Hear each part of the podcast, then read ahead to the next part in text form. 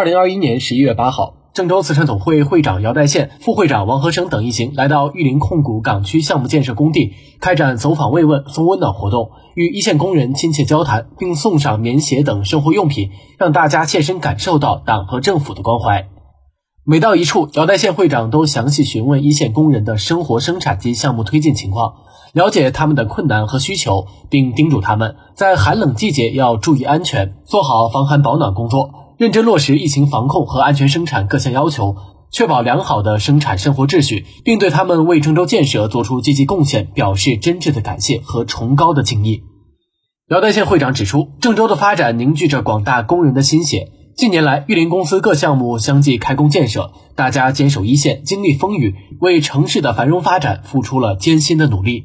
郑州慈善总会将不断深化创建载体，持续开展送温暖进工地活动。为促进建筑业高质量发展，提升城市建设品质，提供坚强的后盾。活动中，现场工人纷纷表示感谢郑州慈善总会送来的冬日温暖。虽然随着冬季气温不断降低，户外作业变得愈加困难，但拥有组织的惦念，大家一定克服一切困难，尽心尽责干好本职工作，为港区建设项目早日完工添砖加瓦。